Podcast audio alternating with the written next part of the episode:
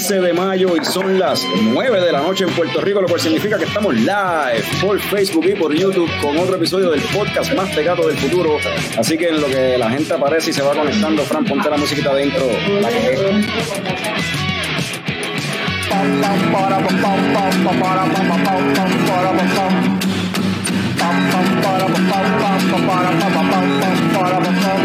Ya llegó, ya llegó el coño show, el coño show.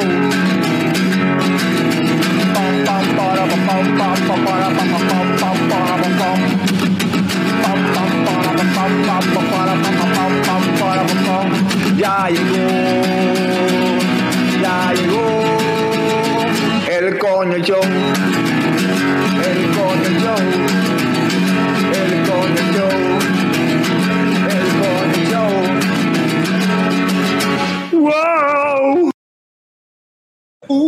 Uh, saludos y bienvenidos a todos los coñistas y que escuchan que decidieron darle play. Bien, ¡Bien duro! A otro episodio del Bien duro. de Gato del Estoy Futuro. al B&B, no puedo gritar. Bien Coño. duro. Porque yo creía que era que tenía un delay. Anyway, bienvenido al podcast más tecato del futuro, coño, el show. Mi nombre es Carlos Ortiz, custodio de Leche Cobo Productions y me acompañan el cofundador de Leche Cobo Productions, Héctor Tomás Picón, alias Tomer. la bien. El audio se está como que clipeando un poco, parece, pero El internet está bien malo. ah, vamos a ver cómo, cómo, nos, cómo nos trata la vida, el internet y la vida hoy. Tenemos Mira, mira, mira. Ajá. Quería intentar, no sé si, él, eh, si me estoy bien, pero quería intentar esto. Me dice él, mira, con el poco hablando, contripintamos, tripeando cerveza de ellos, tomando y el público siempre cambiando. Déjame, repítelo de nuevo, repítelo de nuevo. No Oh my bien. God, y que con leche coco hablando, con tri, pintamos, tripeando, cerveza de ellos, tomando y el público siempre capeando. Ah, diablo, ahora eres poeta y todo, y rapero y toda la cuestión. Eh, cambiando, cambiando del beatboxing a, a la lírica. Está bueno eso, está bueno eso. Y acá tenemos al símbolo sexual sexy de Leche Coco Productions, Frank the Tank. Me gusta tu, tu nuevo tag de Swiss Army de talento. Ah, Swiss Army. Este, brother. Así estamos. El Swiss Army Man. Y tenemos, en vez de estar desde Minnesota, tenemos desde San Luis, tenemos al wrestling fan que más sabe de películas. Norbert, Norbert. Saludos, sa- saludos desde un sótano en St. Louis. De una casa bien cómoda en St. Paul, Minnesota. Esto, ¿sí? Y, direct- y directamente, ¿verdad? De Tripping Animals en Doral, Florida, tenemos a uno de los fundadores de Tripping Animals. Eh, tenemos a Iker con nosotros. Bienvenido, Iker. Gracias por aceptar la, la invitación. No, gracias a ustedes, hermano, por, por gastar su tiempo conmigo.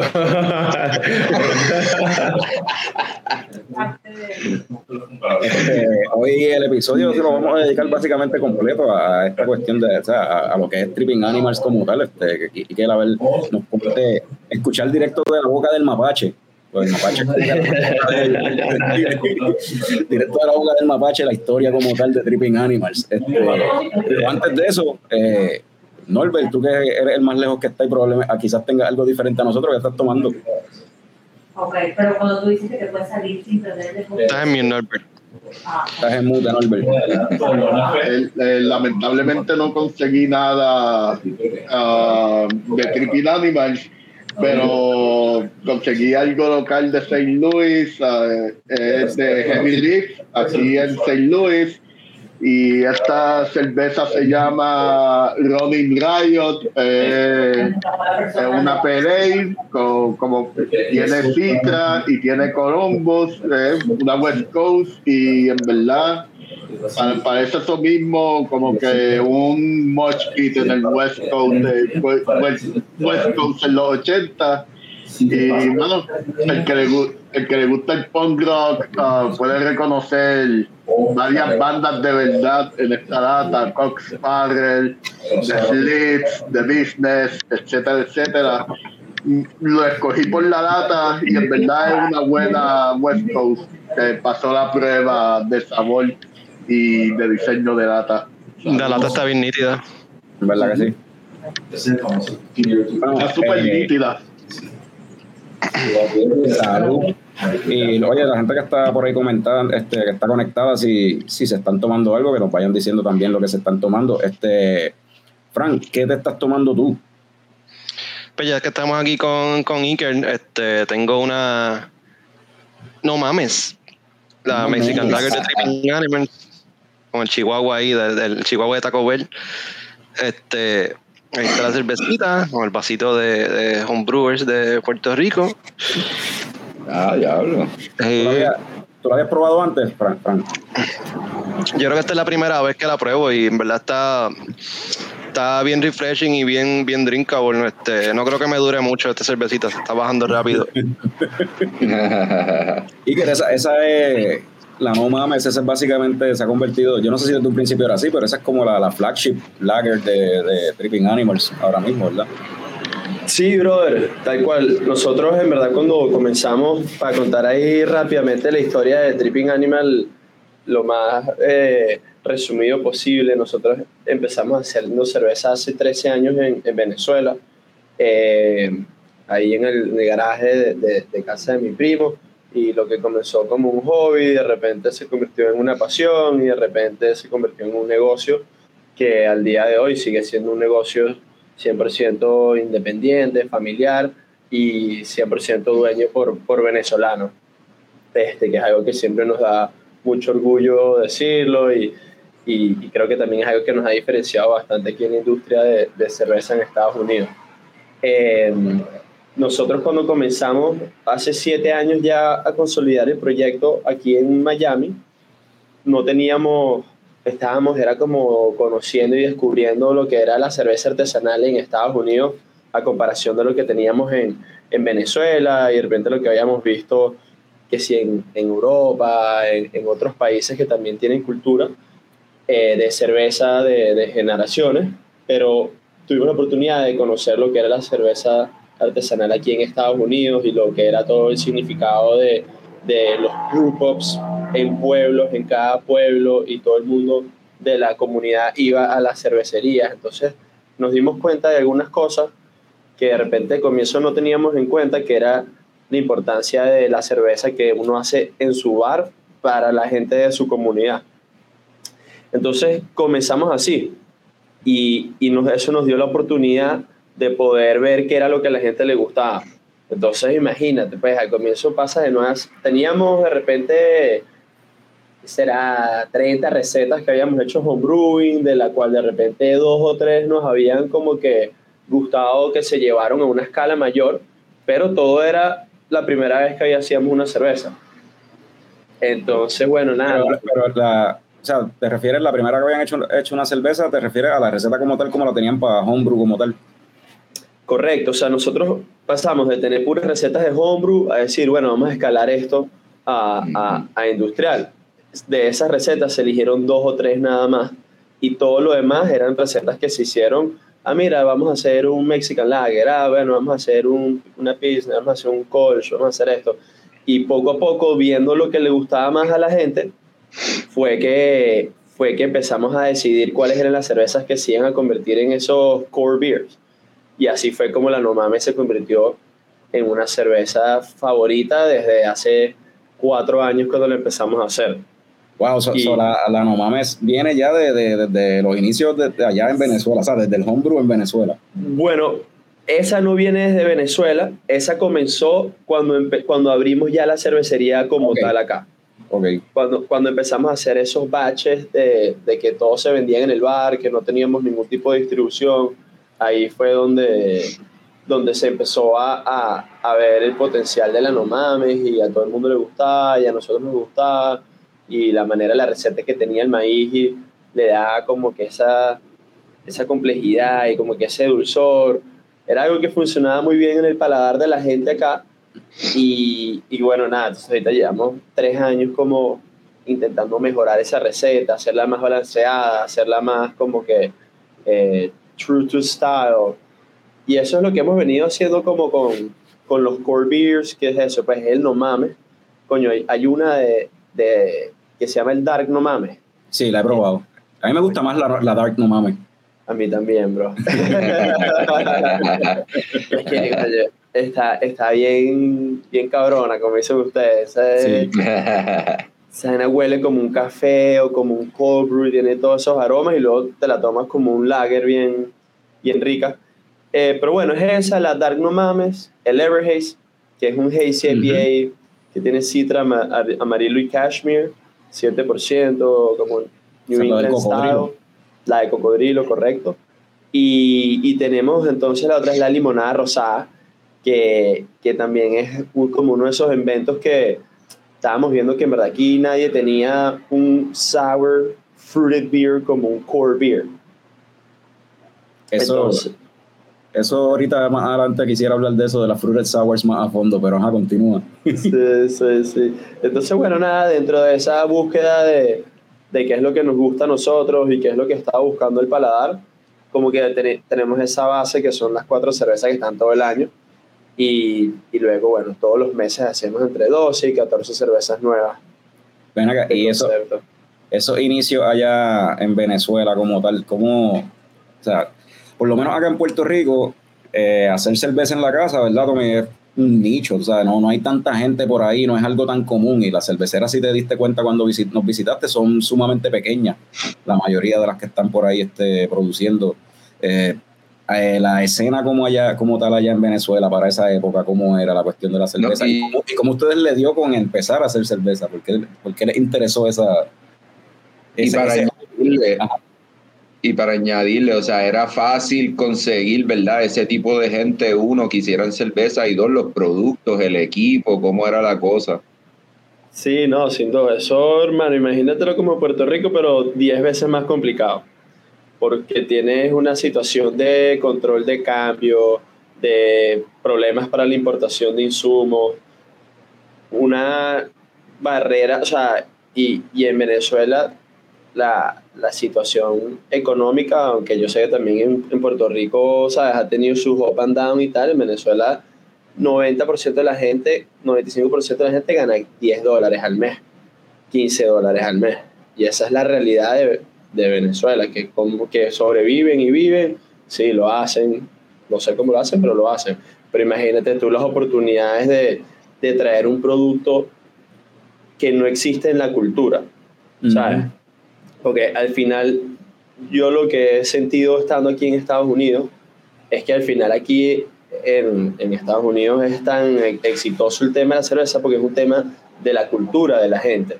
No aquí en Miami, sino para arriba, decir, para el norte.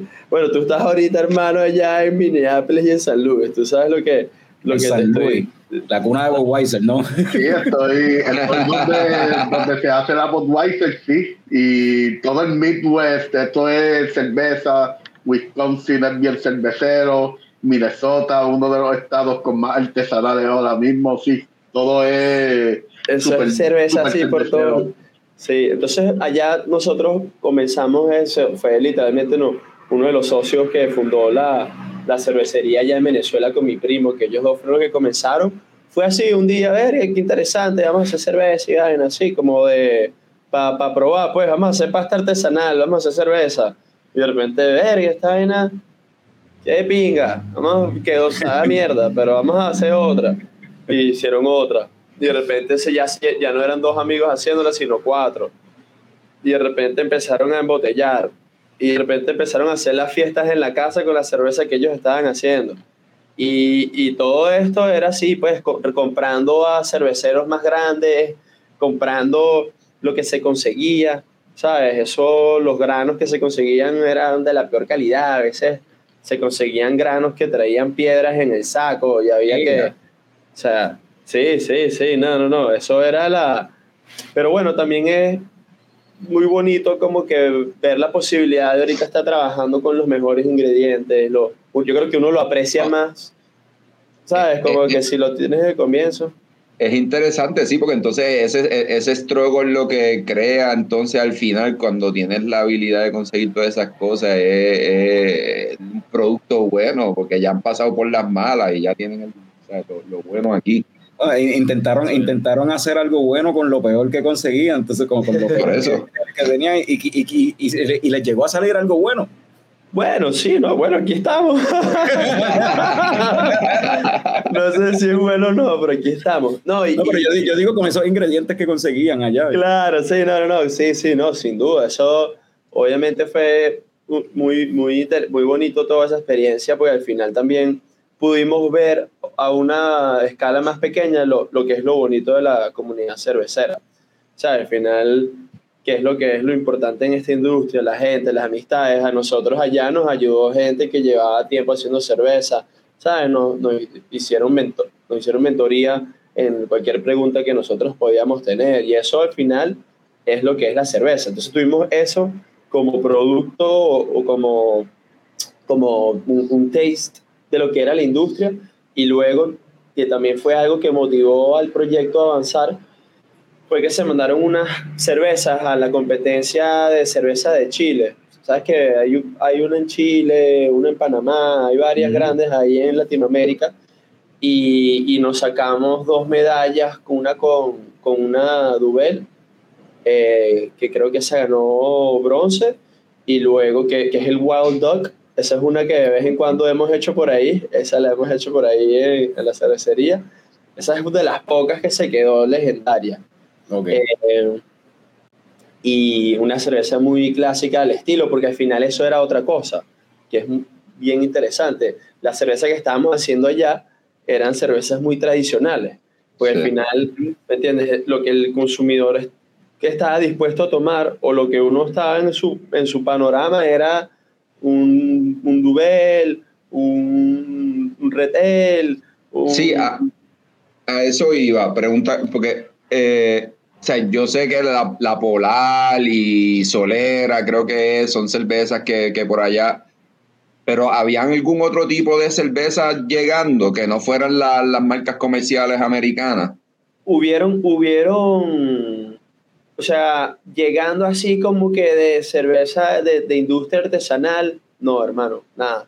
Nada. Por lo menos no a, a los bares y a, la- y a las licorerías que yo iba, ¿sabes? Ahí lo único que había importado era, ¿sabes? Eh, Singa, Peroni, ¿sabes? Pura cerveza industrial, pues, o sea, no llegaba nada así. De repente ponte tú que llegaba, qué sé yo, un Funky Buda de repente, así, pero más adelante de Funky Buda, o de repente un, un Firestone, no sé, o de repente un Do, pero muy poquito, ¿sabes? Como que no era algo que, no, no, no era algo que, por ejemplo, estaba en mi radar cuando yo tenía 16 años que ya yo tomaba cerveza, ¿sabes? Que, ¿Me entiendes? O 14, porque uno ahí arranca, ¿sabes? Pero bueno. ¿Cuál es el Drinking Age allá en Venezuela? ¿12, 14? Hermano, en Venezuela no hay nada. en Venezuela lo que está es llegar a la hora para que tu mamá no te. no te quitar el PlayStation, ¿sabes? No, mentira, mentira. Pero, pero sí, no, allá uno. Yo, ustedes se están haciendo aquí porque están en cámara, pero en Puerto Rico no, hermano. Ajá, ¿Cuál es, cuál es el drinking age ahí? Ah. Yo, yo- yo no veo ninguna diferencia con Puerto Rico, mano. Me bebo igual. El, el- el legal, el legal drinking age aquí es 18, pero ajá, aquí todo el mundo probó alcohol antes de, probablemente antes de los 14. Sobre todo los que tenían barba desde, desde temprano, que podían comprar Sí, y... yo, yo te- yo tenía barba desde como los 13 años. tenía bigote. Oye, y, y Kenny, entonces, ajá, estás diciendo que no, no llegaban muchas así cervezas artesanales por allá, pero hubo alguna que te agarró, que te, que te No, y- convirtió y que, que te, te motivó a, a- hacer homebrewing. O sea, sí, lo que sí tuvimos fue también la oportunidad de, de viajar Ok. y, de, y de viajar aquí a Estados Unidos y, y conocer esas marcas acá, ver esas marcas acá grandes haciendo cosas distintas, un producto distinto y teniendo mucho éxito y mucha gente como que siguiendo ese tren. Este, también yo sé que hubo un momento que fue como muy, que abrió mucho la mente de, de Daniel Ignacio, que Ignacio es el cuarto socio, él es el que hace el marketing, este, eh, que fueron a, a Inglaterra. Ellos tuvieron un, un año de intercambio ahí en Brighton. Entonces ya Daniel venía haciendo cerveza en Venezuela y cuando fueron para allá y vieron lo que estaba haciendo, que si esta gente, no sé, Cloudwater, eh, ¿sabes? Bichos por allá muy legendarios, Northern Monk, ¿sabes? Que en esos momentos estaban comenzando, pero como que todo el movimiento del craft beer en Europa que todavía estaba, o sea, Europa es un lugar yo creo que increíble porque tiene esa mezcla de que todavía está lo más tradicional, tradicional, tradicional, pero ya hoy en día consigues todo lo moderno Sí. también de repente como que, que de repente se habrá comenzado aquí o se habrá revolucionado un poco aquí en Estados Unidos, pero la gente allá también tiene su público de sus hazy, sus fruited sours, que Y no sean lambics y todo eso. Y está pasando también con, con Sudamérica, que típic- típicamente es más influenciado por, por, por Europa, ¿verdad? Y los, Europa, los- los estilos son más tradicionales, también, claro, por la- las maltas que, que crecen en Sudamérica misma, utilizan los mismos ingredientes que consiguen que se consiguen ahí en el continente. Pero ya estás viendo también en Sudamérica la influencia de, de los- estos estilos populares de las pale ales americanas y la IPA americana y este- estos estilos que, que se han popularizado ya alrededor del mundo en realidad Es que, pero yo creo que es un producto que eleva lo que es la, la experiencia y lo que eleva lo que es como que la definición de la cerveza. ¿Sabes? La cerveza, parte y creo yo que, que es algo que frena mucho las posibilidades, posibilidades de la que la cerveza esté más lado, es que la mayoría de la gente solo conoce lo más básico de la cerveza Mm. que no tiene nada de, de que si es mejor o peor. Simplemente es el producto más, más básico. Luego ya tú te empiezas a meter en todo el mundo de los lúpulos y te empiezas a ir por adentrando hasta un tema de barricas y añejamiento y Exacto. un moco- montón de cosas que al final tú puedes hablar de una cerveza como puedes hablar de un vino. Sí. Sí. ¿Me entiendes? O sea, a nivel de proceso y de todos los factores que le metes al tema. Pero, ¿cuánta gente está dispuesta a pagar una botella de cerveza en un restaurante por 80 dólares comparada con un vino? Ajá. Debe ser como 100 mil a uno la, la, la proporción, o sea, a nivel, a nivel mundial, ¿me entiendes? Entonces, eso, eso yo creo que, que, que sido así como la evolución de nosotros de ir a algo muy básico, muy estilos muy particulares, muy tradicionales, a poder venir aquí y hacer lo que te da la gana, pues. A ver, no sé, me comí una torta que tenía nata, blueberry, almendra, nuez moscada, vaina y coquito y tal. Y dices, dale, marico, vamos a hacer esa birra. Que Sabía bien el postre y que, marico, estaba buenísimo. Y dale, vamos a hacer esa vaina. So, después de que Ignacio y este estuvo y David era, mencionaste que estuvieran este o Daniel. Daniel estaban entonces en Inglaterra, regresan de, de allá y ahí es cuando entonces surge la idea de como que vamos para Estados Unidos, vamos a montar algo y pues haber visitado Estados Unidos, ahí es que entonces deciden vamos a hacerlo como tal en Estados Unidos, la cervecera. Correcto, correcto. Así fue más o menos el, el timeline de la cuestión. Ellos están regresando y ya se empieza entonces a, a consolidar un poco más el proyecto a nivel de, lo, ¿me entiendes? Levantar los recursos y, y que toda esa parte, sin duda, pues si no se logra, pues el proyecto puede ser muy bonito, pero si no tienes la, la posibilidad de, de tener los recursos, pues, pues no, Sí, no no, es viable. Y bueno, nosotros dentro, de, dentro de, del, del grupo familiar, pues afortunadamente están las posibilidades de, de levantar los fondos. Todo el mundo se volteó para su familia y le dijo, mira, este es el proyecto. Todos los hermanos, primos, tíos que se quieran unir para allá vamos y, y nada, y se, se sacó adelante y, y también ya había parte de la familia viviendo aquí en Miami, que también ya había como algunas este, redes y unas conexiones y unas referencias, que, que eso también como extranjero, hermano, la- ¿sabes? como extranjero venir a abrir un negocio aquí es una locura. Pero, pero, pero también, eso es lindo de como que pues ir todo- o sea, son cuatro personas y los cuatro Sí. y, y recurrir verdad a la familia y, la, la- y eso es algo también bien latino pienso yo como que, que entonces y la familia te apoya y te, te, te vaquee no sé Sin duda, hermano, sin duda. Y yo creo que el nivel de, de compromiso y como que también de, de orgullo, pues, de saber que al final, todos los días, bueno, es una responsabilidad, la estamos pasando bien. Nos, me puedo tomar 30 litros de cerveza un viernes cualquiera, ¿sabes? Pero eso no significa que, que, que nada, que nos gusta hacer las cosas bien, que, que estamos también construyendo algo que, que no es de nosotros, sino que es algo para todo el mundo. Y, y nada, eso hermano es trabajo. Ve, ve, ve, es- es- eso significa progreso, no como nosotros cuatro que seguimos en la misma ñoña todos los lunes, jaca, jaca, y no progresamos. Pero que tú- que tú- Coño, que pero tú- me vas a lanzar así para el piso. Coño, Oye, yo pensé yo- que yo- estaba feliz de tenerme aquí, hermano. Oye, este- El cabrón. Animals, que este tipo- Animals. Yo creo que eso es progreso. Eso es. No, nosotros no tenemos progreso, nosotros el leche coco, nosotros cuatro. Bueno, por eso me estás lanzando a mí, bueno, yo tengo yo a mi esposa que quería una película conmigo, weón, así, ¿no? Mira, mira, mira, Picón. Nosotros, mira si no progresamos, que vamos para atrás, mira dónde estoy hoy. Desde el oso blanco, está como blanco, desde, eso, desde la cárcel, de la cárcel allí. eh. No, papi, tú estás viviendo en Chochan Redemption, cabrón, escribiendo cartitas en el cuarto, cabrón. Escribiendo cartitas con Morgan Freeman. Eh, yo creo que Norbert, yo creo que Norbert sabe que viene el apocalipsis, se metió ahí en el búnker y no hizo nada.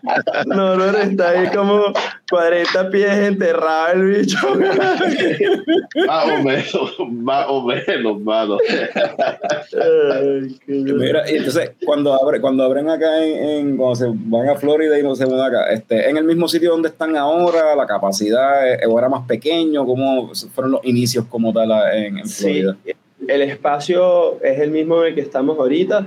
Comenzamos con, con una capacidad de, o sea, teníamos cuatro tanques cuando comenzamos, ya tenemos 15, o sea, hemos multiplicado la producción todos los años, hemos ido creciendo la, la producción. El primer año hicimos eh, 400, como 420 barriles de cerveza. Luego el segundo año hicimos 1200. Luego el tercer año hicimos 2000 y pico. Wow. Luego, sí, ya, ya sí hemos el, el- el brinco también. Fue, también. sí, fue sustancial. Sí, sí, ¿no? Y el año pasado y terminamos en 5200. Y este año queremos, 2023, hacer 6200, 6300 por ahí. Ya, Y, y desde que arrancando, arrancaron allá en Florida, o sea, este, fue como que la, la acogida al principio fue, fue algo gradual o fue de cantazo, hubo una cerveza en específico que ustedes dijeron, espérate, esto va en grande. O, Sí, coño, bro, tú sabes, nosotros antes de abrir estuvimos casi un año y medio, dos años en construcción, haciendo cerveza aquí en el garaje de la casa. Y nosotros íbamos, era para todos lados con esa cerveza, regalándola, y, y nos coleábamos en todas las fiestas, si no nos invitábamos, igual íbamos, ¡ah, esto es Tripping Animal, tal, tómala! Y, ¿sabes? Conociendo a la gente y tal, y haciendo amigos y ya de repente ya no te tenías que colear porque te invitaban. Entonces antes de, antes de, de empezar ya teníamos una, un- un- como una red de gente como que a la expectativa de Tripping Animal. O sea, ya había como, como un, ya había como una base de gente que apenas abriéramos iban a ir para allá y así fue. Y luego, bueno, eh, afortunadamente y, y- y gracias a Dios la gente regó la voz y poco a poco se fue regando la voz y, y nada, y todavía hoy en día, todos los días, todas las semanas llega gente que llega gente que nunca había entrado antes en la cervecería, pues, ¿sabes? Y, y yo veo eso y yo digo, mierda, qué locura, ¿sabes? Que sentimos que hemos logrado todo esto y en verdad no hemos logrado nada, pues, o sea, la cantidad de gente que todavía le, le tenemos o podemos llevar la experiencia de Tripping Animal y tal, es infinita, pues, o sea, que al final eso es una de las cosas que a mí más me gusta y, y es lo que más agradezco de poder viajar como, como, como hemos viajado. Pues al final yo llegué para Puerto Rico, ¿sabes? ¿Por qué? Porque bueno, porque mandamos cerveza para allá con Toma desde hace dos años, más o menos en el COVID, como que empezamos a mandar cerveza para todos lados para poder sobrevivir. Y hubo algunos mercados que se quedaron comprando y apoyando el producto. Y, y Puerto Rico y los panas de Toma fueron, confiaron en la marca hace tiempo y han seguido trabajando con nosotros. Y, y nada, yo, después de tanto tiempo, uno quiere ir, ponerle una cara a la gente, no, no tanto al, al equipo de ellos, porque ya los habíamos conocido, sino a la gente que vende tu cerveza, a la gente que toma tu cerveza. Y estuve para allá y mira, aquí estamos haciendo un podcast, ¿entiendes? ¿Por qué? Porque, porque es eso, es el poder viajar, conocer a gente, haces amigos, o sea, ya yo voy para Puerto Rico, ya yo puedo ir a Puerto Rico un mes y casi que no tengo ni que pagar hotel, ¿sabes? Sí.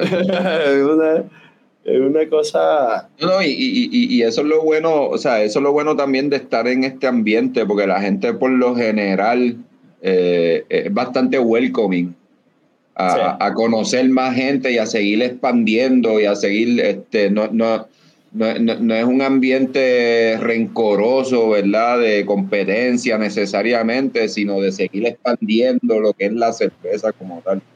So, eso es bello. Ya, ya, 100%, brother. Sí.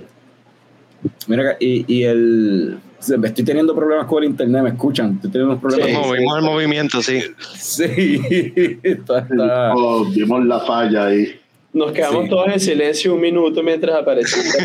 No, no, lo, lo- lo más cabrón de todo esto es que Norbert en el bunker tiene mejor internet que todos nosotros. No, no creas, no creas, ya mismo, ya mismo se va. Ahorita por poco no me conecto porque el, El wifi. límite, te tumba- tienes un límite, te tumba, te tumba los Sí. Anoche estaba viendo una película en HBO Max que dura hora y media y la jodida película duró dos horas de, de tanto que se, que se la guiaba. So, vamos a ver qué, qué pasa hoy, si hoy no me lagueo, no me desconecto Mira, y y, pasa y la prueba. estaba hablando, me escucho, ¿verdad? Porque sé que Sí, internet sí, está sí. malo. Ok. O sea, y que el- lo que pude descifrar en lo que estaba diciendo, que, que le estaba mencionando, que le gusta esa cuestión de que sigue llegando gente y el word of mouth, tú sabes, cómo se va regando la voz y eso. Y eso Oye, no, y, y cumplieron una, una, una regla básica, ¿verdad?, del mercadeo hoy en día, y es eso de crear cierto tipo de expectativa a lo que tú vas a traer al mercado. Eh, eso ahora mismo es algo que, que todo el mundo está haciendo para vender la expectativa. Maldita sea, se me fue de nuevo. Maldita Te escuchamos sea, todavía. Ah, me escuchan. Sí, es sí, que se me fue de... Maldiciendo preguntar ya todo lo que que, que una de las cosas que yo leí sobre Tripping Animals, ¿verdad? Y hace, es paralelo con lo que estaba mencionando Iker, es la cuestión de eso de crear comunidad, de como que, que una de las cosas que leí, que a través de la cerveza crear comunidad, ¿verdad? Este, allí en Doral. Sí. Sí, pues eh, la- suena como suena como un cliché. O sea, al final uno habla de eso y suena como un cliché, ah, no, sí, crear comunidad. Y es, es fácil decirlo, pero en verdad cuando uno, uno lo ve pasando, uno dice, verga, en verdad sí hay como que algo bien interesante, tipo de lo que uno puede generar en un espacio y que al final lo que estás haciendo es cerveza. Sí. Este, este, mira, por ahí dicen saludos. Ahorita me con Jorge y Carla en la day tripping. Rey David, Rey David comentando. Y- Saludos a Rey David y, Y, y Jorge Jesús Secunda ahí estaban, que estaban juntos. Este, ¿Quién otro? ¿Quién otro? queda, queda, les queda una lata. Tú estás tratando algo, ¿verdad, Tommy, de Tripping Animals? Sí, sí, yo me estoy dando la, la Peppa Pills, ¿verdad? Eh, me imagino que, ¿verdad? Esto surge de, supongo, de la canción, ¿verdad? Esta de Pepa y en verdad está, está como, está como para eso, mano. Sí. está, está como para tripear un rato ahí. eh, Sí, sí. largas Esa- horas. Sí, sí, sí. Esa, esa, esa colaboración con Trisons es un, un lager estilo eh, Czech Style Pilsner y es, y, es, y es una cerveza bien, bien rica en ese sentido de la línea de que ahí no hay mucho bitter, ni mucho aroma, ni nada de nada. Eso es pura malta, así bien. Sí, sí, sí. No, no, y está buenísima, sí. Tiene, tiene ese, eh, eh, ese saborcito, no, no, como, no necesariamente a maíz, pero tiene algo así como eh, eh, eh, eh, dulce el final. Sí, sí. Eh, eh, no fuerte, ¿verdad? Pero eh, sí sabroso. Y, y por ahí está Caroline, apareció en los comments también. eh, dice que allí estuvieron y que se pasó espectacular en el Ivy Jungle. Qué bien, quedaba hermano. La... Puerto Rico vino duro para él y yo, ¿no lo viste? No, no, ya, ya, ya, ya planificando para volver, o sea. Ya, no, bueno, nada, hermano, listo. No había escuchado de ese evento, ¿cómo, cómo es eso? Mira, ese es un evento que nosotros empezamos a hacer eh, alrededor del 420 y es como un festival de cerveza que el primer año también fue un, festi- un festival pura cervecería locales, 300 personas, pequeño, y este año hicimos eh, 1100, no mentira, fue como 1000 invitados, o sea, 1000, 1000 eh, la asistencia fue de 1000 personas y trajimos 87 cervecerías de todo Estados Unidos y también trajimos por primera vez dos cervecerías de Europa. La gente de Northern Monk allá de Leeds y una cervecería española que se llama Mica. Que estaban haciendo un producto, una cerveza sin alcohol ahí bien interesante y nada, a través de unas conexiones llegaron para allá. Mira, ahí está Agustín también, este, que estuvieron allá en el aire y, y ya está todo hablado para volver para el próximo. La pasaron brutal. No, tenemos que ir al próximo entonces. Eh, Sí, está sí. bien, tenemos que ir para allá a gozar. Y me gusta que sea una actividad de, de así alrededor de 420, dijiste. Eh, sí, sí, sí. No, siempre ponemos un par de bandas de eh, música en vivo. Perdón, Carlos, estás diciendo. ¿no? No, continúa. Dale, sigue. No, no, que sí, que siempre es súper así, fue 420 theme, te ponemos eh, reggae en vivo. Este, este año también viene un pana que canta como hip hop así, pero como que lo interviene súper cool y eso era todo. pasarla bien, pasarla bien. Yo lo que iba a decir es que yo quería ir el, el año pasado, yo quería ir, pero no tenía con quién ir, o sea, no quería tirarme solo al festival y como que nada, lo, lo piché, o sea, decidí no ir, qué sé yo, whatever, y como una semana antes, par de días antes de, del Airi Jungle, viene un, un pana que, que fue este año y ha ido otras veces, este, eh, Rafa Márquez, y dice como que, ah, voy para esto, ¿quién se apunta? Y yo como que, cabrón, o sea, como que no me había... O sea, que- Dame tiempo, Como pa. que- Como que coño, cabrón, avisa. Avisa con sabes, tiempo. eh, avisa con tiempo. Y este año creo que hubo un corillo que, de hecho, el, el corillo que está ahí en los comentarios sí me lo dijo con tiempo, pero ya te, tenía un tenía planificado visitar Cuba, de hecho, ese fin de semana, pero justo antes de ir para allá, pues fue que pasó lo que te enseñé ahorita. Eso, eso Oh, fue wow. el karma, eso fue el karma. Dijo, si no vas para ir Jungle, tampoco vas para Cuba. El rey, el, el rey de la, cer- el rey de la cerveza no le gustó tu elección. el el dios. Total, estabas más estabas tan cerca de Miami, mano. Pudiste haber ido como quiera, tú sabes. Estabas Ah, chacho, pero cerca. no podía, no podía. Mira, ya Agustín está avisando con tiempo. Estaba avisando con tiempo para el año que viene. Y, ese no es el único, ese no es el único festival que hacen allí. Ustedes están de party en party, porque que sí, entre eso que es por 420, tienen este Poptoberfest también obviamente hacen algo, tienen el aniversario, creo que a veces este tienen un evento así estilo Free the Waves también donde vienen eh, Ese, ese, ese este año va a ser en, en Carolina del Norte. ok, pero vos hace poco, no- creo que no sé si fue el año pasado o el anterior Sí. que lo hicieron en Tripping, ¿verdad? Sí, sí, ese es un amigo nuestro que, que él tiene el festival ese de Free the Wells y otro que se llama Juicy. Y hubo un año que los hizo en Tripping Animal. eh, y este año se llevó su festival para Carolina del Norte. Ah, también es bueno cambiar de vez en cuando el, el ambiente y ver también esos festivales son pesados el trabajo que nosotros hacemos eso, tenemos el, el Jungle, luego tenemos el Oktoberfest, tenemos, celebramos también así medio grande Halloween, hacemos el aniversario y también tenemos un festival de comida que se llama Skip the Line, que invitamos a, a 15 chefs, entre chefs y propuestas así de comidas de gente con pop-ups y tal. Eh, invitamos como a 15, 20 vendors y ese festival también es bien cool. En fin. Y el, esta pregunta tengo que hacerla. El nombre como tal de Tripping Animals y el arte con los animalitos, el ojito así a media alta, estilo Fortuny también. ¿De dónde surge todo ese viaje? Sí, no, esa, esa arrancó porque eh, nosotros en la, o sea, en la cervecería en Venezuela se estaba trabajando ya mucho con etiquetas de animales, porque es el mismo diseñador que, que es el que las hace hoy en día. Ah, sí. Eh, sí.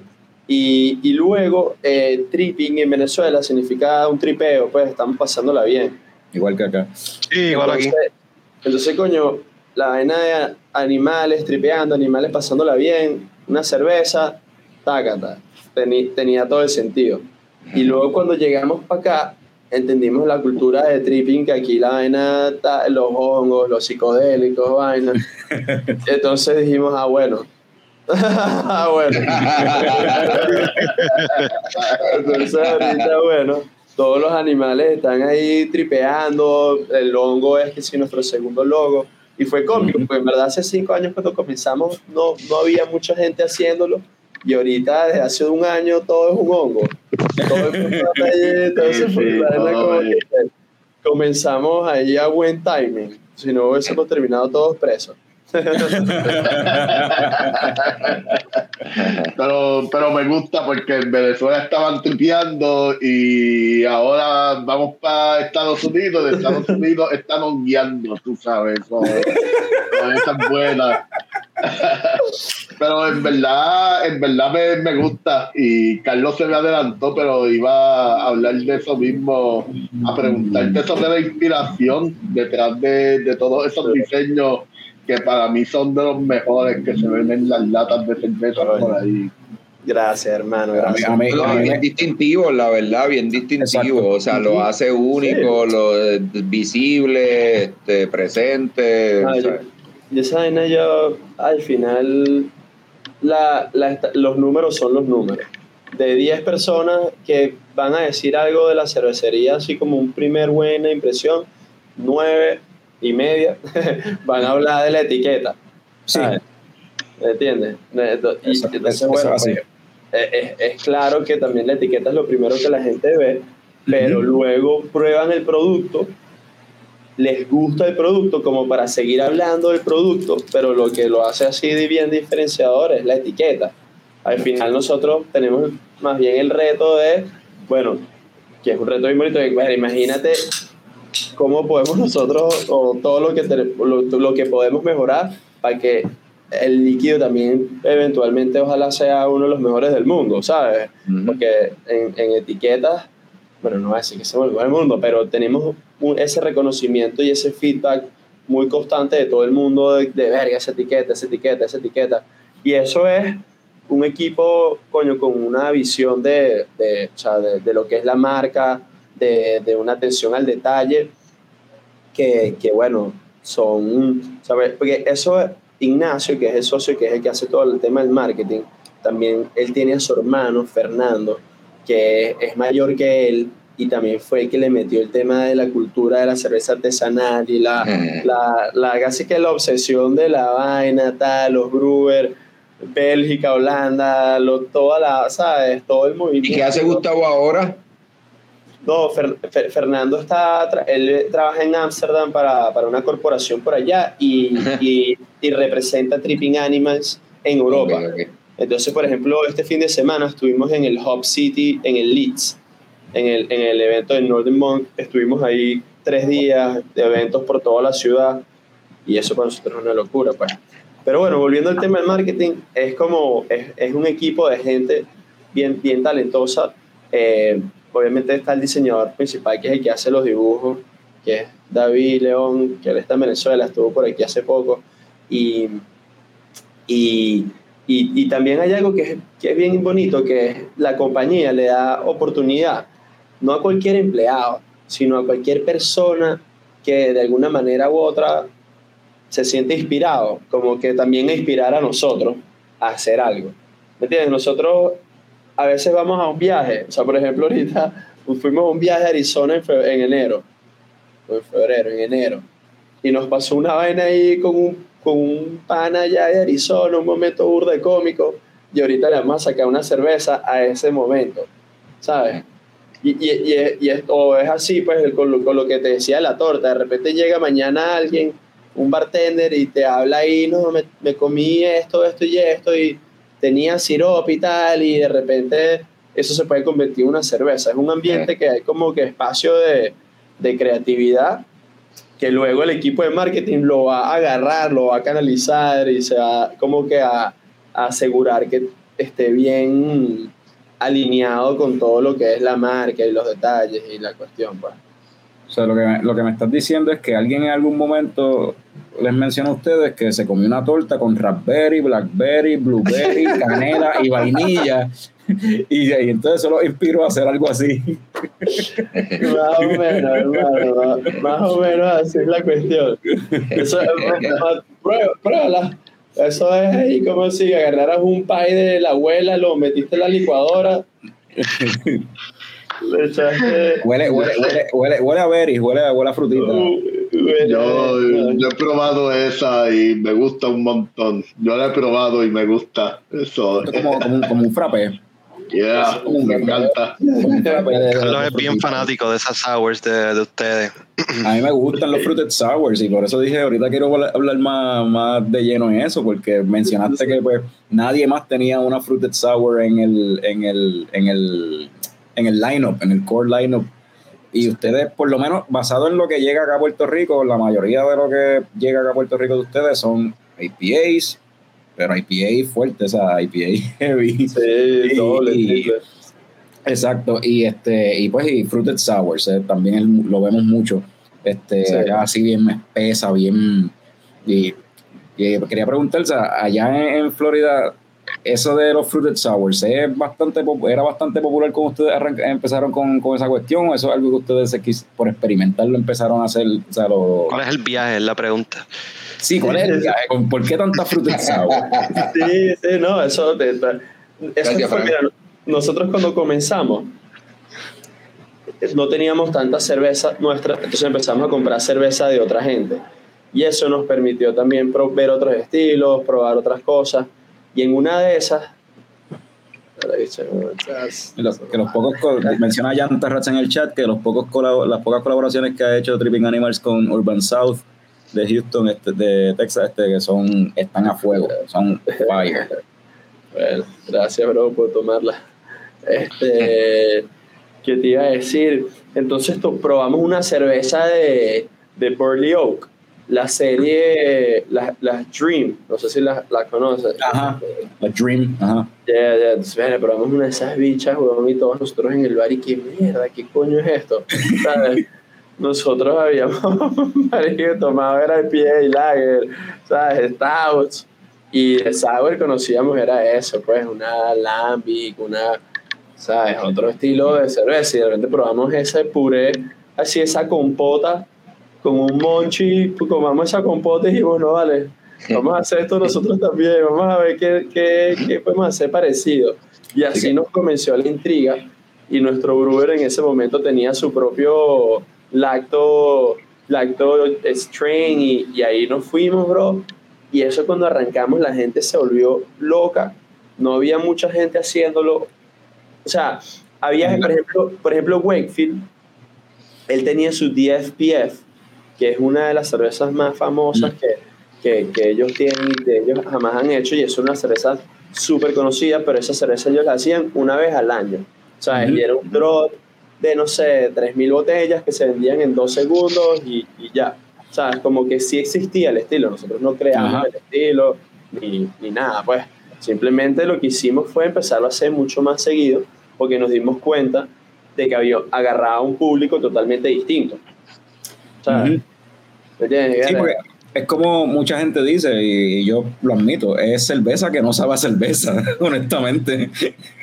Esa es. Y, y- y personas que no, no- que normalmente no les gusta el, el sabor de la cerveza, pues, o que están acostumbrados a beber, qué sé yo, este, cócteles o algo así. En el- exacto, en el- eso mismo. Los cócteles, hermano. O sea, por, lo- por, por- por ejemplo, acá, o sea, aquí en Puerto Rico, mucha gente bebe ron, que lo mezcla con algunas frutas o este tipo de cervezas. Dicen, ¡ah, diablo!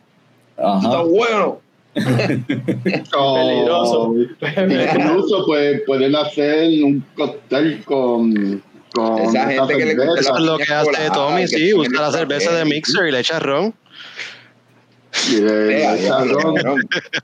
este, pero eh, siempre la, echa, la, la, la, eh, mejor. echa- echarle la cerveza de pepinillo a ver cómo sabe. La- hace Esa- un, esa- imperial, un Imperial Sour. Eso es una buena pregunta. Oye, Una sour. haciendo un paréntesis, y que este Norbert, eh, le encantan la- las cervezas estas de, de- de- cervezas que son con pepinillo, con pickles. Este, ustedes nunca da- le han, le ha dado con a experimentar con eso, porque eso para mí, yo no lo he probado, pero a Norbert le encanta, pero eso suena nasty, Coño. eso suena asqueroso. Norbert, te, te vamos a defraudar en eso, hermano. Pero por allá, por allá en San Luis debe haber burda de cerveza de pepinillo, weón. Aprovecha. No, no, toda- todavía, todavía no he encontrado pepinillo en St. Louis, pero será en Minnesota. En Minnesota es donde se da. mira, mira, Mira, ahí la gente está vomitando. responde, Ahí la gente está vomitando. eh, Mano, no, no entiendo, no entiendo el paladar de esta gente, en verdad. No hemos llegado al nivel de Norbert todavía. No, no, No, no hemos llegado al nivel de Norbert. sofisticado de- Norbert está más sofisticado. Yo creo que Norbert se fue de sofisticado, ¿viste? Tú pasaste ya después de sofisticado. Ya está en erudito, ya está a nivel erudito.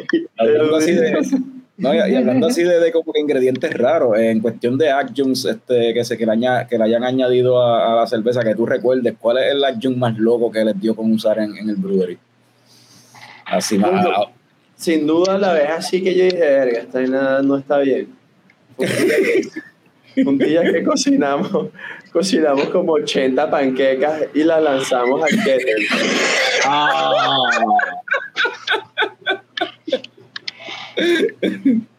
Eran chocolate chip pancakes. Y cocinamos 80 panquecas y las lanzamos al kettle todas. Wow, wow, ¿Y qué pasó con eso? O sea, ¿cuál fue el ¿qué, resultado? qué ¿Qué- estilo- qué estilo de cerveza era eso? ¿Qué, qué salió de ahí? Stout, eso fue un barrel aged stout que hicimos en colaboración con una chama que se llama Kelsey. Eso fue, pero eso fue hace como tres años, hermano. Y tenía cacao nib, eh, maple syrup. Ah, saludable. para, para diabetes Lo que, le dan a ni- lo que le dan de comer la mamá a sus hijos todos los domingos. Una panqueca ahí eso sí es verdad de 14% de alcohol. No, sí, Y yo, después- y ese que tenía 15. y después y después se preguntan por qué después cuando adulto el hijo es diabético Sí, sí, sí. sí, sí, como sí. que yo veo yo veo al más chiquito de casa ya, ya no lo hace mucho pero cuando yo empecé con mi novia yo veía a ese nene cogiendo ese sirope y así haciéndole así mano eso es como que de- A mí me gusta el syrup. Yo no como, o sea, yo sí. Yo lo embarro, cabrón. Yo lo embarro y quiero que el plato, cuando me los termine todos, todavía tenga tú lames el plato después cuando terminas No, no hago eso, no hago eso. eh, No hago eso, pero me gusta Lo ver que recoge quede con la cuchara. con la cuchara Que el pancake se chupa el sirope y que seguir echándole porque se desaparece. Sí, es que se desaparece, entonces ¡pam! y después Oye, que eso es una, un- una piscina de syrup bien Es cabrón. que eso es un arte. Si lo haces muy, muy grueso, si lo haces el pancake demasiado muy gordo, pues se chupa demasiado pancake, pero tienes que hacerlo en, en el, el tamaño, o sea, el espesor perfecto. Que- Oye, no, y, y, viste, yo, yo lo que hago, ¿verdad? Es que los pico, o sea, yo no le echo sirope, yo los pico y después le echo el sirope para como dijo Frank. Entonces le tiro el sirope directo por las ranuras por donde lo piqué. Para que. Ah, no, es una obra de arte. Tú, tú eres Picasso, claro. el Picasso de los Lo Lo puedes llevar a otro nivel, no. Norbert. Oye, La mezcla, güey. cuando lo vayas a hacer, le echas el sirope. Mano, Ay, fo. Y Mano, me- también. Sobre- me- na- nada más de Sí, escucharlo, ya me tengo que beber una metformin nada más de escucharlo, cabrones. Como que se me, se me trepó el azúcar full, mano, en verdad. Ya mismo me desmayo y todo. que- Diablo, cabrón. ¿Cuántas- ¿Cuántos panque- cuántos panqueques fue que dijiste que, que cocinaron? Que 80. hicieron eh, 80. Sí, no paramos, se panquecas y las torres. Sí, fue interesante. Limpiarlo, interesante. No, no, no, lo hice yo. Oye, y, y, y tiene una serie de sours que son cada, o sea, con una sola fruta. Porque esta, por ejemplo, esta es la triple, Sí, la triple berry pig- eh, pie piggy, que Ajá. tiene, pues, de tres tipos de berries diferentes y, pues, adicional otras cositas más. Pero hay, hay una, hay una cerveza, otras sours que son con una sola fruta y Sí. tienen un número ridículo de libras de la fruta. Sí, De verdad, esa es la cantidad de libras de fruta Sí. que le tiran a la. sí, sí. 1600 libras, eso fue lo que se le echaron a esa, a esa cerveza. Sí. esa serie fue de, de durazno, de mango, y creo que hicimos otra tercera. Sí, sí. Diablo. Bueno, hermano, pero es que al final, eh, eso, o sea, eh, es lo que nosotros hacemos cerveza para pa, que para diferenciar de, de, de todas las otras cervezas que tú puedas tomar, pues, pues al final Claro. es lo que te digo, nosotros preferimos hacer una cerveza que cuando te estés tomando eso tú digas, a ver, esta casi que puedo masticar la fruta, ¿sabes? Exacto. ¿Me entiendes?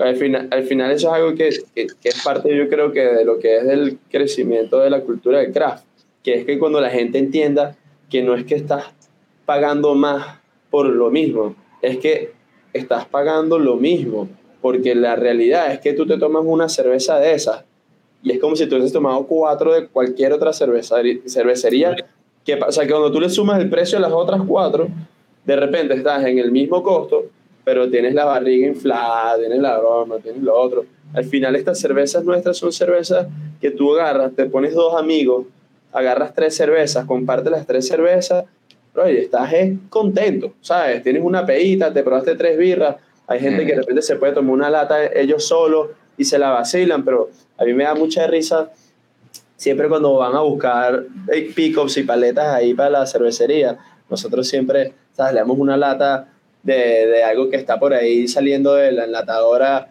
al conductor si se espera un rato para la paleta, le damos un four pack, le damos una cuestión, pero todos regresan a la semana. ¡Verga, hermano! Esa cerveza tiene hongo, ¿cómo es la vaina?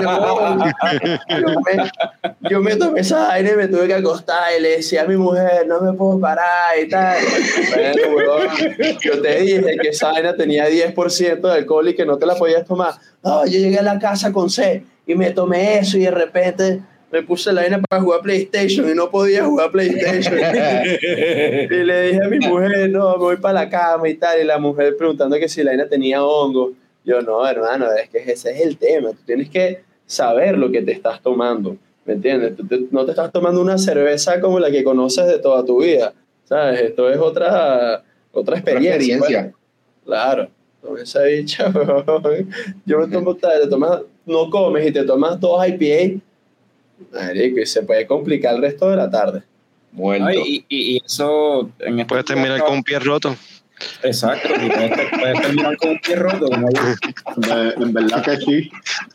Coño, iba bien, iba bien la publicidad, iba bien la publicidad. hasta que- Oye, y, y habla- y hablando de publicidad, ¿verdad? Este, queremos agradecerle a Toma que nos hizo llegar un par de cervecitas de lo que se puede conseguir de, de Tripping Animals ahora mismo acá en Puerto Rico, ¿verdad? Este, Yeah. Entre ellas, la que me tomé al principio, que es la, la Big Ride de esta IPA, entiendo que es de las últimas, en, de las más recientes que, que se están distribuyendo acá en, en la isla. Voy a buscar una. Este, Yo también, yo también me voy a servir una y voy a conectar la computadora que me estoy quedando sin pila también. Y la, la Peppa Pills, que creo que Fran era la que tú tenías esa por ahí, ¿verdad? La no mames es la que me estaba dando ahorita. eh, y ahora tengo la Peppa Peel, sí, que Tommy también habló de ella ahorita mientras estaba fuera. la, la, la Peppa De colaboración, sí. la Pepa Negra, no hay que diga la Peppa Pig. Así que muchas gracias a Toma que nos hizo llegar un par de beers de, de tripping. Este, y cuando llegue, cuando regrese Iker con la, con la Big Ride, que nos hable un poquito de la Big Ride, anyway, también, que es una, es una IPA con Cryo Mosaic. Mosaic, con Cryo Mosaic, es un single hop. Ya. Sí, no, sí, 6%, sin duda. Con, un- un- con 6% de gozadera, como dice Norbert. Acá, acá nosotros decimos gozadera. Aquí en Leche Coco, como tal, decimos gozadera cuando hablamos del alcohol. Cadera. ¿Cuánto, cuánto por ciento de gozadera tiene la Eh, cerveza? mi- mientras más alcohol se goza, al menos que, que te quieras meter un stout de 10% por hacerte más macho y, y termines dormido y O te- bueno, O te rompas el pie. o te de, rompas el pie. después, de, después de 12 horas bebiendo sin comer y la última cerveza que, que abriste fue un Barrel Aged Stout de Finback de 12.9% para compartirlo. pues. Cosas que pasan. Así fue que me rompí el pie. eh, se, su- se sufre, se, se sufre, pero se goza. ¿sabes? Se sufre y se goza, eso es se así. goza, yeah. Salud, hermano. Salud, Iker. hermano. Sí, vale, y, y shout out a, a, a todo el equipo ahí de Toma que, que verga. Esos bichos sí les gusta Tome y joder, ¿viste? no, mentira, ese es la, la, la experiencia que estuve cuando estuve por allá con ellos, conociendo un poco San Juan. Fue bien, bien, bien bonita porque es eso, pues yo, yo nunca había tenido oportunidad de compartir con ellos a, a nivel de personal, los había visto ahí en la cervecería, este, más poder ir, ver y que, que al final es un negocio igual que nuestro, que es familiar, está los dos hermanos, Omar, Alex y, y Alexito, pues, y son ellos y bueno, a veces tienen más ayuda, a veces tienen menos ayuda, pero están ahí poniendo su cara todo el día al frente de, de la gente, poniendo el producto, intentando que, que esté en las mejores condiciones para la gente y eso, eso se aprecia, pues al final uno hace la cerveza acá y ya se la deja en las manos a ellos.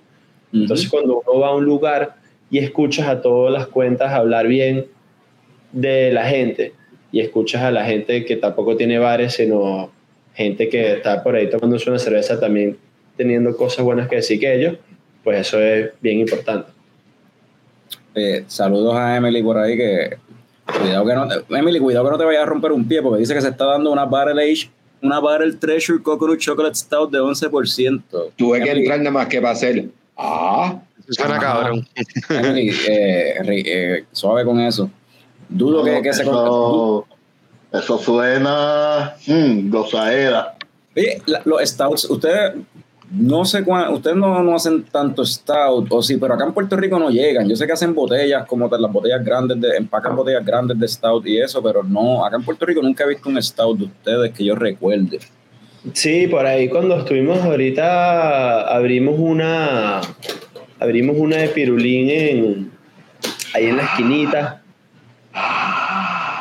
Eso suena. Ah, tú estabas ahí ese día, Picón. Eso fue el día que tú estabas. Ahí fue, ahí fue donde nos conocimos. sí.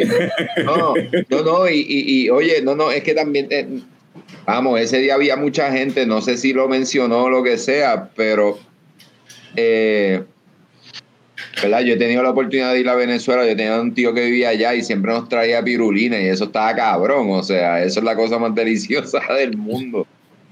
Eh, sí, wow, wow, wow. Sí, sí, no, esa, esa, nosotros ahorita tenemos 90 barricas. Justamente ahorita el, el 26 de mayo vamos a sacar una de nuestras cervezas como más insignes de, de barrica que se llama The Vortex of Darkness.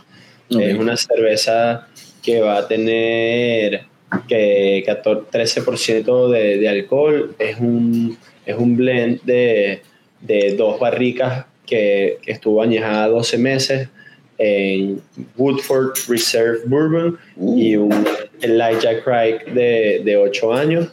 Y la vamos a condicionar con ah, avellana, que, coco y cacao. Y eso, verga, esa cerveza, la verdad, es que es, es bien, bien sabrosa. Porque la- nuestra- nuestras cervezas, en, en general, yo creo que dentro de todos los estilos son cervezas que son como balanceadas. Sí. O sea, en el sentido, por ejemplo, obviamente la sour esa, coño, es un frutero loco y, y tal, pero dentro de eso tú sientes más o menos como que los niveles de los sabores y sientes un poquito de acidez del sabor. O sea, no es como Sí. de repente una cerveza que es y que eres una bomba dulce de, de fruta que nada más te sabe a un solo sabor. Sino que yo siento que todas nuestras cervezas tienen como que esos niveles de, de, de distintos los layers de, de sabores que las hacen un balanceado. Las barricas es parecido. Tenemos eso, el programa de barrica y, y intentamos que toda sea bien balanceada entre lo que sea el, el carácter de la barrica con lo que se le agregue o si no se le agrega nada también. Pues. Pues yo estoy loco por probar una, un, un stout y sobre todo un VA stout de tripping, pero acá en Puerto Rico, pues no, que yo sepa, no, no, no lo he visto acá. No, no he visto mucho stout acá. Y Sí, no, eso, eso, eso, eso, mira, Ale, Ale, Ale, por favor, chico, piensa en los que nos gusta, piensa en la gente que nos gusta los stout. Ya, ya veo las estrategias, está buena.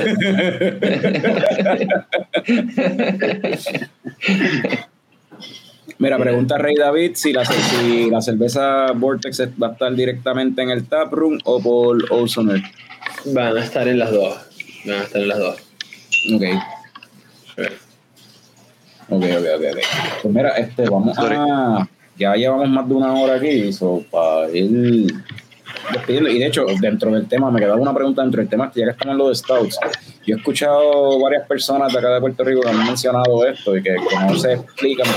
Que aparentemente, y tú me confirmarás, tú estás allá en Florida, si esto es cierto o no, que los pastry stouts como tal, aparentemente en Florida la gente le encanta, con ese clima caluroso de Florida y por alguna razón aparentemente a la gente le, le encanta los pastry stouts en Florida. Eso es, tropicaleo.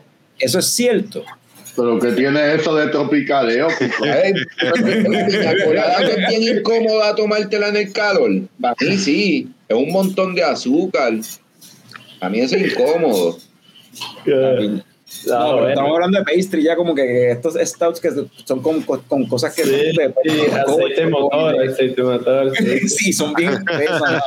Pero es cierto que en Florida como que a la gente le encanta los pastry Uh. stouts. Sí, sí, no, eso, hermano, es un, ¿cómo se llama? Una broma que nadie entiende.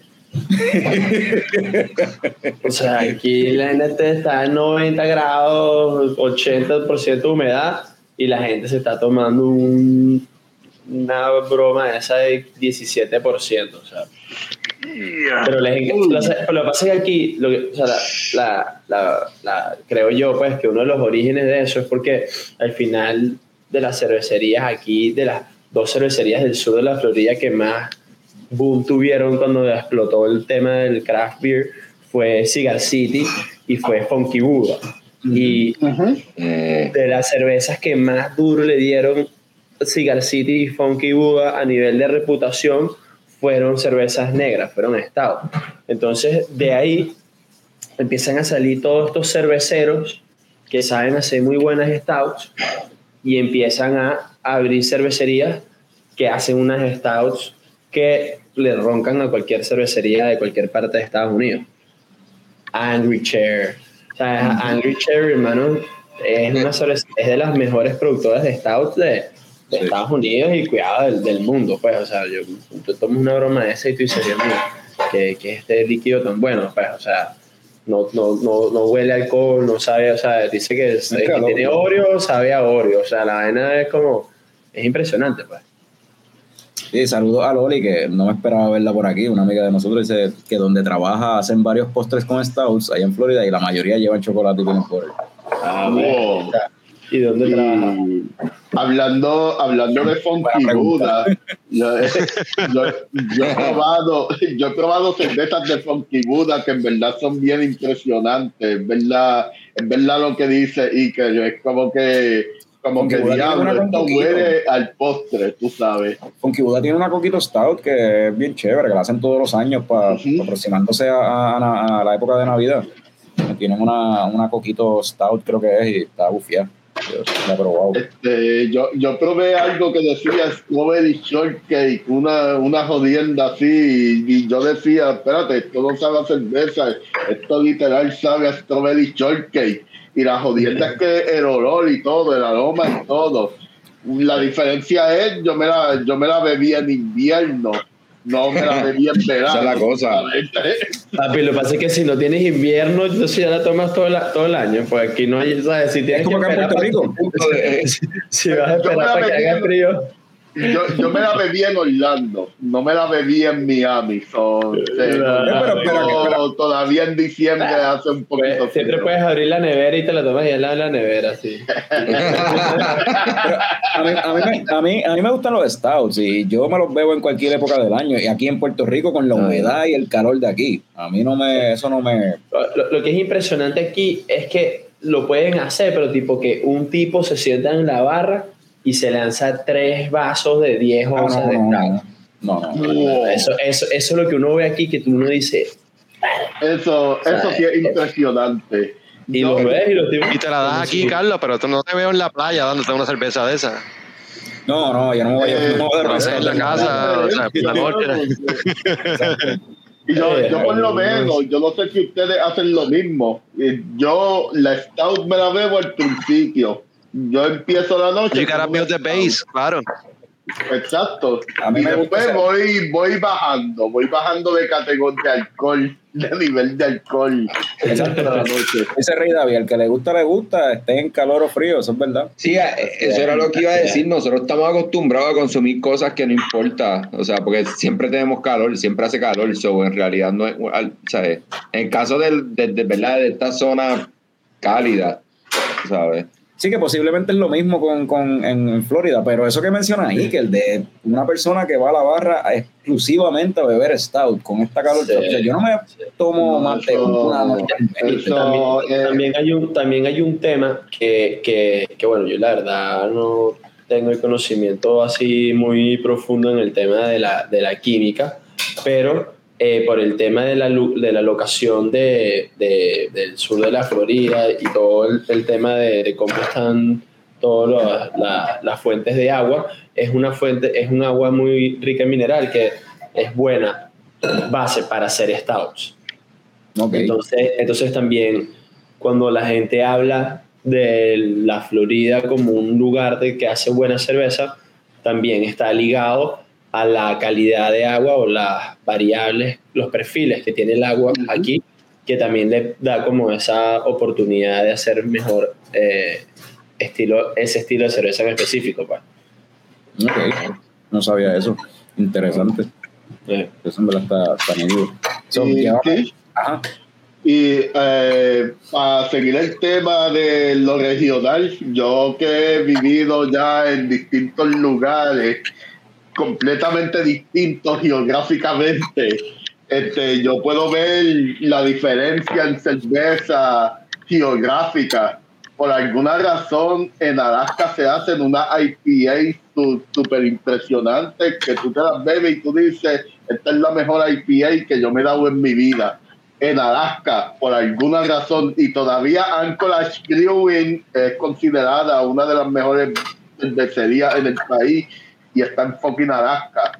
Eh, en Minnesota es la Cream Ale. Yo no sé, todos los breweries de Minnesota hacen Cream Ale, por alguna razón. por alguna razón rara. Y sí, es por regiones, tú ves la diferencia y la tendencia en cervezas, mano.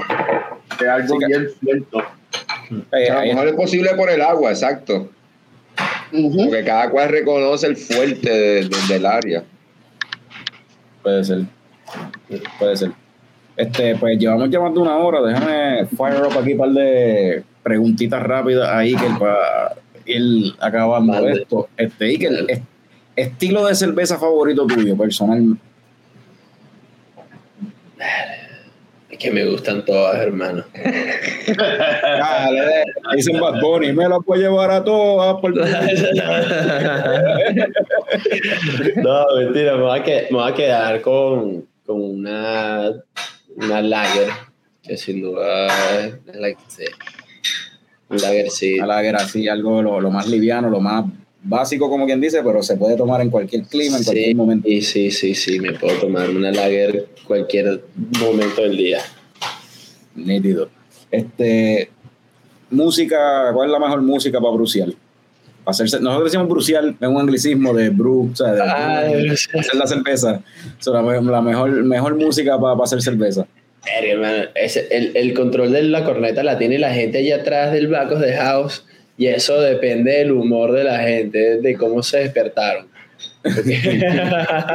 Y, cuando, y cua- y cuando lo Porque hacían el- ustedes el en rango- Venezuela, el rango, y cuando lo hacían ustedes en Venezuela, ¿escuchaban música? ¿Qué, qué escuchaban generalmente? adivina qué escuchábamos. Salsa. Reggaetón. reggaetón es la que hay, tú sabes. Yo te estoy diciendo que eso, era un- eso no, era, eso no era la cerveza, eso era un party. ¿Nunca decir pensaba que- hacer una cerveza con algún artista de esos así? Oye, el, el Bad Bunny de por sí ya está el animal ahí, es un conejo, tú sabes. El conejo. Ah, Pero- eso- la, la base es esa, el, tenemos, o sea, siempre uno se inspira en cosas que van pasando por ahí, que son cómicas y tal, pero luego al final eso, pues si uno ya quiere hacer algo con Bad Bunny, imagínate, o sea, No, no, pero no, no, no, no Sí, te puedes sí. meter ahí. Puedes hacer, el, puedes hacer el conejito con los ojitos y ponerle un nombre que suene como Bad Bunny, pero ni para el cara le ponga eso, porque apre- todos, todos aprendamos Don Brandon. Este, sí. Exactamente. Sí, sí. Pero nada, yo iba a decir que la música allá en Venezuela era Chino y Nacho, lo que ponían para bruciar, pero no, Sí. no. No, no, no. Era. Es cómico, porque en verdad es eso, dependiendo de. Ahorita la, la que está es que es dependiendo de que esté cocinando, pone la música. Entonces es cómico porque nosotros estamos en la oficina y ya por la música sabes quién está ¿Quién cocinando. está haciendo? O sea, hay unos que así es súper heavy metal, luego otros que hay- tenemos una, una brewer que, que es de Molly, que le encanta la música electrónica, hermano, y eso se tranca así a las siete y media de la mañana con una electrónica durísimo. Sí, sí, sí. Y cuando, literalmente. Ojalá fuese así. Eh, tú, tú no sabes si están brujeando o están en un after party desde la noche antes. Eh, hermano, entonces, ¿a quién metieron en ese tanque? ¿A quién disolvieron a alguien en el tanque? este, y luego antes estaba Agustín, entonces, que, que, era, que es argentino, entonces él, él- él ponía reggaetón y salsa, entonces, ah, mira, estás, están escuchando salsa y tal, ya, ese es Agustín. Pero a nosotros nos gusta toda la música. Este, esta, pregunta, esta pregunta surgió como a Fran, ¿verdad? A Fran le gusta to- toda la música, claro, sí. Fran no le gusta, a Francisco no le gusta la música. Fran no le gusta la No música. es que no me gusta, pero usualmente escucho podcast más que otra cosa. Mira, mira, mira si Fran no, no escucha nada. Menos este, menos este podcast, no lo escucho nunca. Por eso, po- no, no. Spotify, Spotify no le hace un, un favorite. del año a él. Un Por eso, por, Not enough information, exacto, algo por así eso, decía por eso Fran no habla en los episodios porque le está escuchando el podcast. Eh, este, Loli hace una pregunta bien interesante aquí. Pregunta si Azul Brewery en Winwood es venezolana. La respuesta es no, eso es de esta gente de Budweiser, de InBev. Sí, correcto. Ajá, Es una marca que crearon para appeal a la comunidad latina, pero en realidad no es. O sea, los dueños no son latinos, es, eso es de, de esta gente. Correcto. Sí, son los mismos dueños que Winwood Brewing, que es a Baby Bev. Igual. Ya. Pero en el caso de Besa Azul, creo que la- es una marca creada por el mismo. por- por el- Sí, por el- Besasur, Besasur tiene ahí una historia que la, la gente de Bogotá Beer Company estuvo involucrada en el proyecto al comienzo de alguna manera y ellos como que le ar- armaron la como que el proyecto y luego vino a Baby Baby como que tomó control de la operación. Sí. No sé, la verdad no, no conozco muy bien los detalles de, de esa Yo es que yo recuerdo que hubo una, hace unos años atrás, lo sé, Loli, porque hace unos años atrás hubo una demanda. Hubo una demanda, alguien trató de, no sé en qué quedó eso, pero trataron de hacer como una demanda de clase para tratar a, demandando a, a Besa Azul y a, pues, a InBev eh, por, eh, ¿cómo se llama esto? Este, Sí, misleading. False, ajá, false advertisement, porque pues, te lo están vendiendo como una cerveza, un producto latino y qué sé yo, cuando en realidad es un producto que fue diseñado desde un principio por una corporación que no tiene nada que ver con la comunidad latina. Y pues, no fue que cerveza azul, no fue que cerveza azul como Winwood, que existía ya y es fundado por latinos, operado por latinos, y InBev lo compró. Eh. Cerveza azul lo creó básicamente InBev. Sí, sí, que es parecido a, a, a la tropical. Ajá. Es muy, es muy similar, pues, o sea, lo, lo, lo ponen así como la historia, ¿no? Cuata, Su final es Heineken. ¿sabes? Ya. Pero algo que, nos ha- que nosotros hemos visto es que al final la realidad es que de repente el proyecto viene de Heineken, pero todo el mundo que contratan sí es gente local y sí generan también como, Sí, sí. ¿sabes? Como, es, es como, es, es un dragón de dos cabezas, pues, o sea, puedes ver lo malo o puedes ver lo bueno. Y yo creo que hay muchas cosas más buenas, ¿sabes? Al final, a veces uno habla, bueno, si al final ellos igual están hablando de la cerveza artesanal, de alguna manera u otra, están generando algún tipo de awareness mucho, de un alcance mucho más poderoso de lo que podemos hacer nosotros. Entonces, es eso, pues. Eh, Miami tiene, tiene eso. Yo creo que Loli se conectó tarde. Pregunta, qué interesante, la probé hace un tiempito y me gustó una de mango y generalmente no me gustan las dulces con sabor a fruta. ¿Hay algún brewe- brewery venezolano aquí en Florida? Pues, ajá. Eh, estamos, hablando con, estamos hablando con ellos, con Tripping Animals, eh, en Doral. Es así. So, sí, Loli, eh, Doral, en Doral, Florida está Tripping Animals, que este, ¿verdad? los dueños y lo, lo operan como tal son venezolanos, y está Prison Parks, que son argentinos también. Eso, eso te iba a decir, Ok. aquí está, aquí está Prison Park, son argentinos, eh, pues, bueno, cubanos también. Yo- a, a mí me encantan las cervezas de Prison Pals. No sabía que eran latinos. Eso está bien a fuego, en verdad. Son de Argentina. Sí. ahorita, ahorita se ganaron un, un trofeo por ahí, una medalla. De hecho, sí, eh, el, el World Beer Cup fue este pasado fin de semana y, y Prison Park se ganaron una medallita ahí de, con, la, con la Nelson, la Nelson IPA. Felicidades. Ay, Sí, fuego. O orgullo sea, latino. y, a, y a todo el corillo de, de Prison. Sí, sí, sí, sí. Representando a Argentina, a los latinos y a Florida.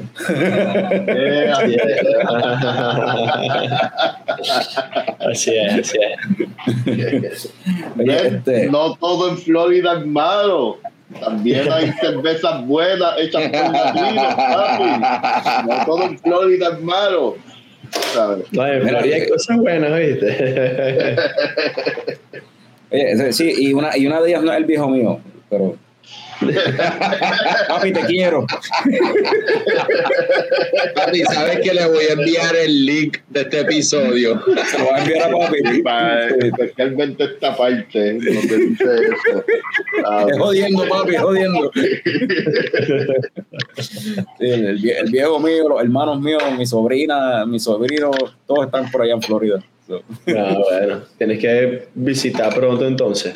Sí, yo estuve, estuve en diciembre, pero el área donde estaba, y fue por bien poco tiempo, fuera por el trabajo, pues no, estaba más cerca de allá del área de Orlando. Claro, claro. Sí, un ride. Pero estoy loco por ir de nuevo, visitar de nuevo esa área de, de Miami como tal y entonces ir para Doral como tal, porque desde la última vez que yo estuve, pues me he enterado, o sea, han abierto otros, otras cerveceras. Yo creo que la última vez que yo fui para allá fue como 2016, 2017, por ahí. que sí. Y, y puedo preguntar, eh, ¿a cuánto está dólar de Miami? Como 20 minutos sin ¿Como tráfico. 20 minuminutos? Ok. Sí. Está, está relativamente cerca. No, con tráfico. Con tráfico. Bueno, la, la última vez que fui a Miami, hora. la última vez que fui a Miami me, me concentré más en el área de Wynwood, como tal. Sí, varios eso de, de, de Wynwood al Doral, sí, eso sin tráfico, ponte tú máximo 25 minutos, ¿sabes? Si estás lejos. Pero, pero nada, eso es un ride o un Uber. Al final, si uno va a estar ahí probando todas las cervezas del menú, te vas en Uber mejor. Exacto, sí, en verdad que sí. Bueno, este, yo creo que esto ya hay que, primero que nada, agradecerle a Iker por Definitivo. compartir este tiempo con nosotros y verdad este aceptar la invitación Eh, eh, Tripping yo por lo menos en lo personal Tripping Animals a mí me encantan las, las- como dijo Fran a mí me gusta a mí me gustan eso, esas cervezas que no saben a cerveza. A mí me gustan esos fruited sours eh, y me gustan mucho las IPA también que he probado de Tripping Animals me encanta el arte me encanta todo el, el, ese el concepto que tienen como tal de, de la cuestión del marketing en verdad está bien interesante está bien bueno. Iker de nuevo gracias un millón por eh, compartir con nosotros este ratito eh, Aquí Y- va Slicker de nuevo, me encanta, porque te encanta todo, así que pensé me que encanta, me encanta, me- no, y me, y me- y me encantaría, me encantaría que alguien de nosotros tiene, tuviese un me sorprendiera con un vaso lleno para despedir el, el- el- el episodio. Medio lleno. Ya, tan temprano, ¿Ah? tan temprano. Que más, cuando más tarde, cuando más tarde empezamos, pero dale. No sé, no sé de qué hablar. Que, Vamos, eh, vamos a empezar a hablar de, vamos a empezar a hablar de Ron. ¿cuál fue la, Está última película que Inker vio? Ah, buena pregunta antes de irnos, ya que siempre hablamos Esto es algo que hacemos mucho aquí, sí. ¿Cuál fue la última película que viste de principio a fin? Verga, la última que vi que estuvo buena porque la vi en el cine fue la de, su- la de Mario. Ah, Ah, estuvo, estuvo buena, estuvo fina. Yo Ah, pensé que era. Me agarró de sorpresa porque yo pensé que era de- en persona. O sea, pensé que, ¿sabes? que ahorita hacen como que muchas series como que animadas, pero la traen como que a. a, Sí, ese es el- y hacen un mix. viaje de Disney ahora, sí. sí. Ajá, yo pensé, y yo pensé que iba a ser así. Este, y, y no, la comí to- a- animada toda la broma. Y yo llegué con un sueño que dije, yo me voy a dormir. Pero me enganchó, estuvo bueno. Estuvo bueno. ¿Viste, Norbert? Tú, eres, tú estás en la minoría. Norbert dice que fue una Porque porquería. Oye, hizo un billón en, en, en bien poquito tiempo, en dos o tres días. sea. No, seas así de odioso, hermano.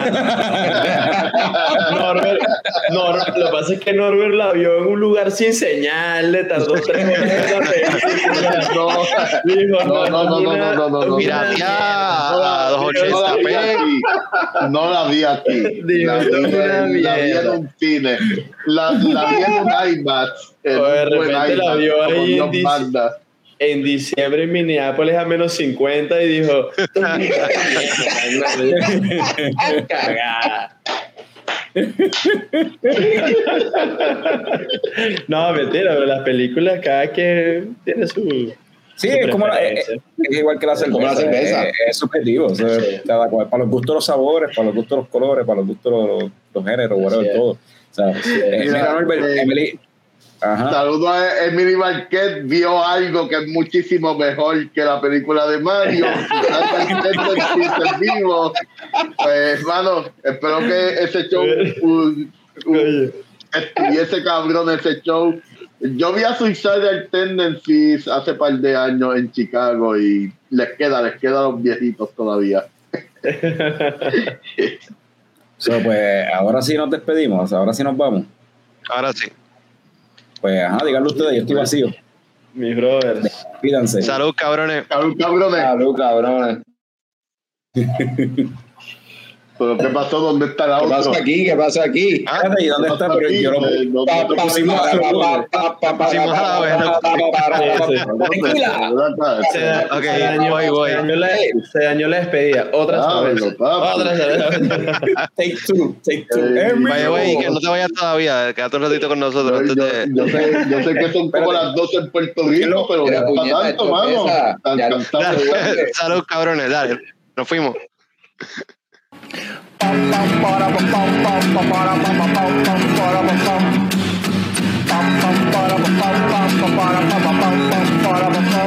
Ya llegó, ya llegó el coño show, el coño show. Pam, pam, para, pam, pam, pam, para, pam, pam, pam, pam. Pam,